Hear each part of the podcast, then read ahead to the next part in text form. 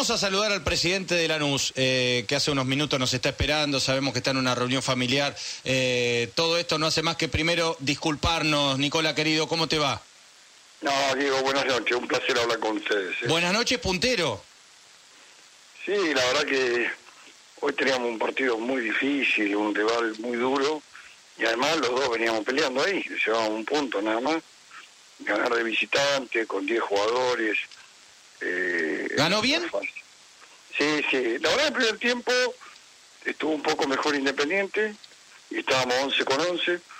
Sobre la hora echaron a Belmonte, expulsión discutida, pero bueno, no, no. Sí, sí, nosotros acá hemos criticado la decisión de Truco. Belmonte no hizo nada en esa jugada. Por eso, discutida, tampoco ganamos. Y después, bueno, Sí, discutida hoy porque, discutida porque ganaste, ¿no? Porque si no, si, si llegas a empatar, que es lo que estás en este momento colgado de una lámpara. Sí, sí.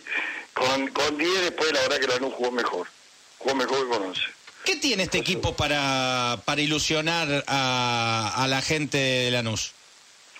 No, primero hay un plantel muy comprometido con el técnico, con el club, eh, y tenemos cantidad de jugadores, cosas que antes hablamos de, jugadores que pueden ser titulares o alternar.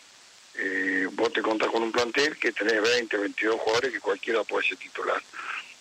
Y además de muchos chicos que, que acompañan. ¿Está para pelear mano a mano con los superpoderosos como Boca y River? Sí, sí, sí. A ver, Lanús tiene poder de gol, tenés dos delanteros como, como San y López, que la verdad andan muy, muy bien. Muy, muy bien. Ese chico López cosa seria. Y San con 41 años sigue dando que hablar. Ese chico San es cosa seria también, ¿eh? eh sí, es un pibe. un pibe. No, después tenés el Laucha, eh, Ángel González, eh, Pepo de la Vega, Orozco. Pues te hay variantes por afuera tenés eh, Belmonte que está muy bien, Paloma, y incorporamos a Morel, un paraguayo que la verdad que está jugando bárbaro, bárbaro. Y después tenemos dos generadores de juego, que hoy no juegan ninguno de los dos, porque el equipo tiene muchas variantes y, puede disponerlo tácticamente de formas diferentes, como Malcorra y Esquivel, ¿no? Claro. Como Malcorra y Esquivel, que son muy buenos. Maneja muy bien Pepo la tampoco, Pepo tampoco jugó hoy. ¿Cómo? claro, no. Claro, Claro, hay, hay recambio en este Lanús. Sí, después, bueno, los centrales andan bien. Eh, Bernabé es un jugador extraordinario. Y hay un chico que no hace ruido, que es Aguirre, Café le decimos nosotros, un lateral derecho que juega. Un relojito. Sí. Ahí tenemos en este momento Morgantini, un jugador ex de Platense que está en un nivel bárbaro, pero le cuesta agarrar la titularidad porque no hay mucha competencia y bien. Nicolás, los dos eh, arqueros andan bien también. En este nivel, ¿cuánto tiempo podés ilusionarte o cuánto tiempo se puede ilusionar la NUS con retener a José López? No, a ver, tiene una historia muy particular López, ¿eh? Eh, no sé, la ¿estás enterado más o menos cómo es la cosa? Sí, sí, sí, algo, algo estoy enterado, pero la realidad es que los niveles de este tiempo eh, en un equipo que va primero y con, con un protagonismo como el que está teniendo, viste que acá ese tipo de jugadores lamentablemente no, no, no, no, no pasan mucho tiempo. Yo creo que Danú tiene muchos jugadores en condiciones de vender, ¿no? No solo López, eh, de la Vega, Bernabé, Belmonte, bueno, hay 10, 12 jugadores. Hay un chico Aude que es un fuera de serie, tiene 18 años, ya jugó como 30 partidos en primera. En el caso de López, yo creo que, esta es una opinión mía, ¿eh? no quiero decir que para mí cualquier equipo grande de Alemania en cualquier momento lo viene a buscar porque tiene una potencia tremenda y su físico, su característica, su altura. Y después salta a cabecear y, le gana la a ver, a ver, a ver si te podés ubicar con el teléfono, Nicola, pues te estamos perdiendo. Te decía sí.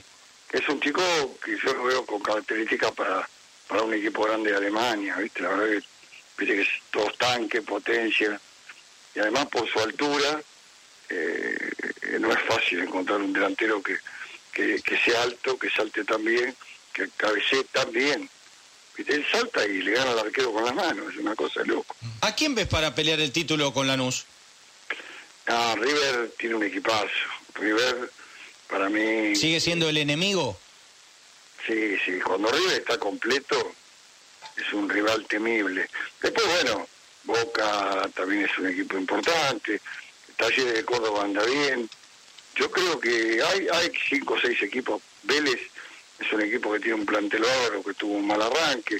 Acá te va a dar la, la, regularidad, ¿eh? en la medida que vos vas sumando, sumando, es un campeonato largo, y bueno, y tenés que ir sacando alguna diferencia. Entonces te permite después tener algún resbalón. Pero yo, si vos me decís qué, qué rival no, no quiero enfrentar, es River. Mira, Nicola, buenas noches, ¿cómo estás? Recién hablábamos con Diego en el comienzo del programa y acá con los muchachos que los equipos grandes tal vez no tengan tanto, y muy puntualmente hacíamos referencia a Racing y a San Lorenzo. ¿Ustedes de dónde sacan la materia prima? ¿Cómo hacen para conseguir materia prima que rinda? Yo digo que hay, un montón de cosas, ¿no? Eh, primero, hay algo que no es menor. Lanús es un club ordenado, económicamente, administrativamente, un proyecto claro. Y eso ayuda mucho, eh, da tranquilidad al que esté en el club. Eh, nosotros eh, venimos con un proyecto de muchos años y el cual, a medida que se puede, se vaya comprando alguna propiedad, se va haciendo alguna obra nueva y, siempre está creciendo el club. Nosotros, ¿qué, ¿qué es lo que hacemos con el fútbol? Fútbol infantil tiene una captación que 120 kilómetros a la redonda, eh, creo yo que es de la mejor del país, ¿no? No digo la mejor porque por ahí siempre puede haber alguna mejor. Eh, con una dedicación tremenda de parte de los técnicos, de los directivos.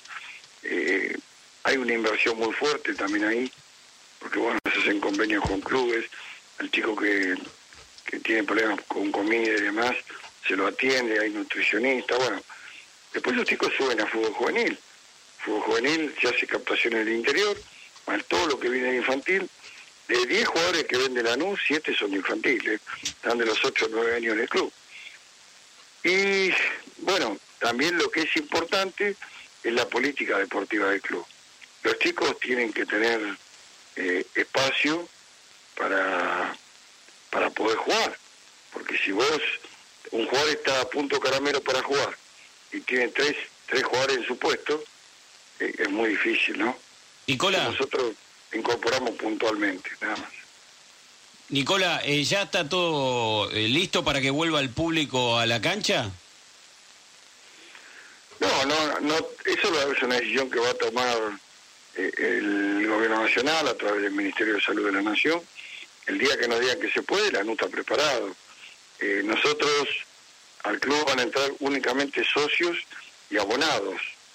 Entonces, nosotros ya hemos puesto, tenemos carne magnético, están los molinetes eh, preparados para, para si se da mañana, que puedan entrar la gente que disponga, ¿no? Ahora, eh, el 30%... un aforo del 30%, sí. ¿Con el 30% te arreglás con los socios y abonados? Es una buena pregunta, mirá, hoy sí, yo entiendo que el día que se habilite no va a alcanzar. Claro. NU tenía, o sea, digo, NU tenía 28 mil socios que pagaban. En octubre había 5.000 con esta pandemia. Y ahora empezamos a mejorar y en agosto pagaron 9.100. Pero esto es porque no hay actividad normal, eh, cuesta también practicar las actividades de forma normal. Con el pool, abriendo las canchas para público, de a poco vamos a ir al número de socios que. ¿A los dirigentes del fútbol argentino le interesa realmente que vuelva el público? Sí, sí. ¿Cómo no nos va a interesar? Te estoy contando. Eh, la NU ha podido soportar esta situación económica, eh, este, esta pandemia, ¿no? Porque la situación económica del club es buena y porque somos un club bien administrado. Pero vos pensás que hace ya prácticamente 18 meses que, es un desastre esto, que no tenemos gente, no se puede vender abono platea, palcos, no se puede vender eh, entradas generales, eh, de 28 mil socios llegamos a tener 5 mil, ahora 9 mil, es un montón de dinero por mes que necesitamos para, para que el club pueda seguir. ¿Cómo hacemos para, Nicola, cómo hacemos para pensar, no, no hablo en el caso puntual de Lanús, sino Lanús incluido dentro de, todos los equipos de fútbol argentino, pero cómo en este aforo que va a limitar a la cantidad de gente que puede entrar a la cancha, ¿cómo hacemos para pensar que la barra no va a estar dentro de los partidos? Y nosotros únicamente van a entrar socios y abonados. Después vos si, a ver, eh, por ejemplo en el caso de Lanús, ¿no? Eh, alguien pues, pues, a mí no me gusta llamar barra, hincha, caracterizado, no. Estamos como discriminando. Pero vamos a poner que sea del grupo que vos decís. El tipo es socio, no, o la mujer, ¿no? Y no tiene problema con la justicia. ¿Cómo hace para no, no dejarlo entrar? No, no, sí, yo te, yo te entiendo. Lo que pasa que, bueno, hay, hay a ver, eh, en, en, algunos clubes siempre eh, ha, sido, ha sido un problema que esta gente eh, comparta los espacios y haga los despelotes que normalmente nos tiene acostumbrado el fútbol argentino. y uno dice, ahora que hay una cantidad reducida que puede volver después de tanto tiempo, bueno, será realmente para los socios, no será para estos tipos que viven del club, que negocian permanentemente, que viven ganando fortuna de los trapitos, el merchandising y, toda esa vida que, que, los hace sentirse reyes de los clubes mucho más que los socios. Eh, en el anuncio te puedo asegurar van a entrar socios y abonados nada más. Pues bueno, es la decisión que hemos tomado, queremos privilegiar al que compre el abono, al que compre, al que sea socio, y así va a ser. Después, bueno, veremos cuando arrancamos. Y hay, y, perdóname Nicola, hay una decisión, eh, a ver, porque uno dice, ¿están interesados que vuelva el público? Sí, estamos interesados. O estamos golpeando todo el tiempo la, la puerta porque realmente queremos que esto pase. Digo, hay una diferencia entre, bueno, cuando el gobierno nos diga, volverán y no hacemos demasiado, o sí, estamos todo el tiempo necesitando que vuelva la gente. No, no, no, los clubes queremos, lo estamos pidiendo. Lo que pasa es que eh, ha habido una decisión política, y creo que acertada, del fútbol argentino, de acompañar todas las decisiones del, Ministerio de Salud de la Nación. Y la verdad que eh, hay un ida y vuelta muy bueno y esperemos que, a corto plazo nos digan se puede arrancar. Porque lo de la selección fue un buen ejemplo, si se quiere, fue algo como que salió bien. Sí, fue un buen ejemplo, pero te encontrás con un público que es distinto, no es el que viene todos los fines de semana y es un partido, lo organizas bien. Yo creo que hay que arrancar con un aforo y, y bueno, y los estadios deben prepararse para las exigencias del protocolo, ¿no? Acaba de empatar Vélez, le comunicamos. 0 a 0 en La Plata ante Gimnasia. Vélez es el puntero de la tabla anual con 45. Segundo está Lanús con 42, por ahora clasificándose los dos a la Copa Libertadores. Los tres partidos que vienen, uno piensa que si se aplica la lógica podría ser una buena suma de puntos. ¿eh? Reciben a Newell's, visitan Arsenal y reciben a Central Córdoba antes de ir a la bombonera. Mira, digo, el fútbol argentino cada vez más... A ver, yo creo que hemos bajado el nivel, ¿no? Por el tema de que, esta situación de la pandemia, y, bueno, se está jugando con muchos juveniles, se han achicado contratos pero si algo bueno que tiene el fútbol argentino, que es muy parejo. Nosotros el fin de semana pasado empatamos con Sarmiento de Junín. Si está bien, Sarmiento nos empató sobre la hora con un penal, pero el partido no merecía ganar la nube, era un empate clavado. Empatamos con Unión de local, eh, Sarmiento también de local. Partido que también empató sobre la hora y nos salvaron un gol mal, pero la realidad es que el partido, eh, eh, por el desarrollo, era empate clavado no, no nos sacamos diferencia. Hoy la luz Independiente fue un partido parejo, como te decía, primer tiempo mejor Independiente, el segundo quedamos mejor parados, pero no, no hay esas diferencias notables. Salvo algún partido que, bueno, te invocan dos goles seguidos y después te, hacen tres o cuatro. Ahora... Pero, pero no, no, no hay esos equipos que... Mañana juega Talleres que va primero con Platense.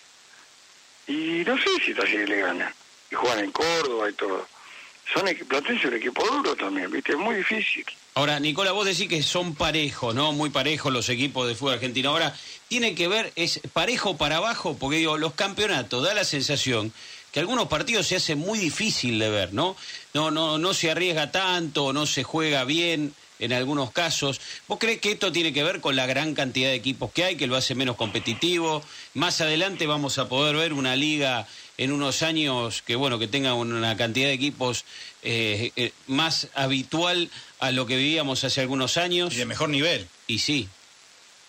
Bueno, acá, primero, estamos pagando caro el hecho de que, bueno, cuando vino esta pandemia, muchos clubes estaban con problemas económicos y jugar sin promedio, sin descenso, que se acomodaban las arcas de los clubes. Por lo menos, yo creo que más del 90% de los clubes de primera del fútbol argentino, y, te diría del ascenso, tienen están muy ordenados económicamente.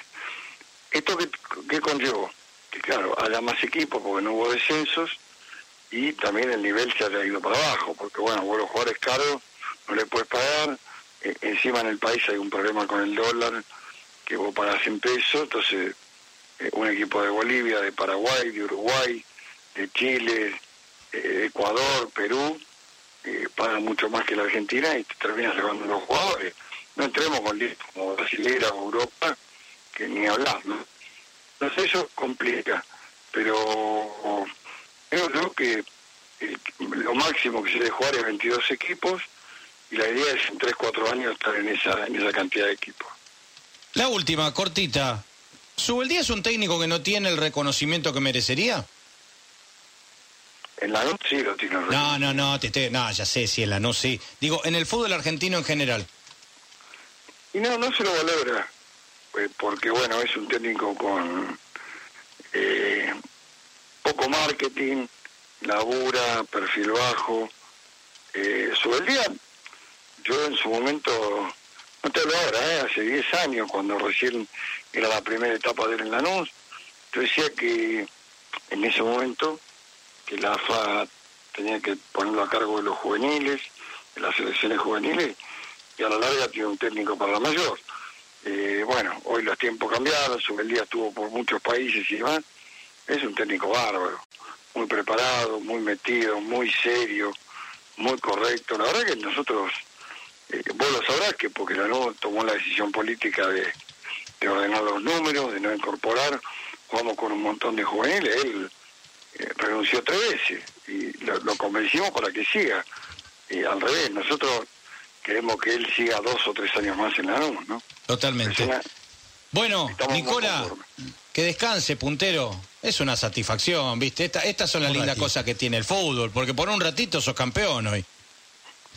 Sí, la verdad que eh, para un dirigente o, o para los dirigentes de un club eh, que te matas todos los días, estás encima, te preocupas que todo vaya bien, cuando se dan los resultados deportivos, eh, laburás igual, pero se labura de otra forma, Totalmente.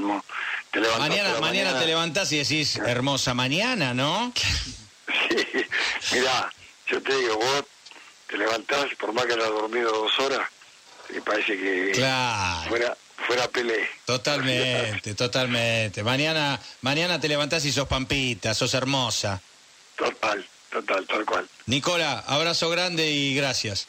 Bueno, abrazo enorme, Diego, y saludo a todos los que están ahí en la mesa. Muchísimas gracias.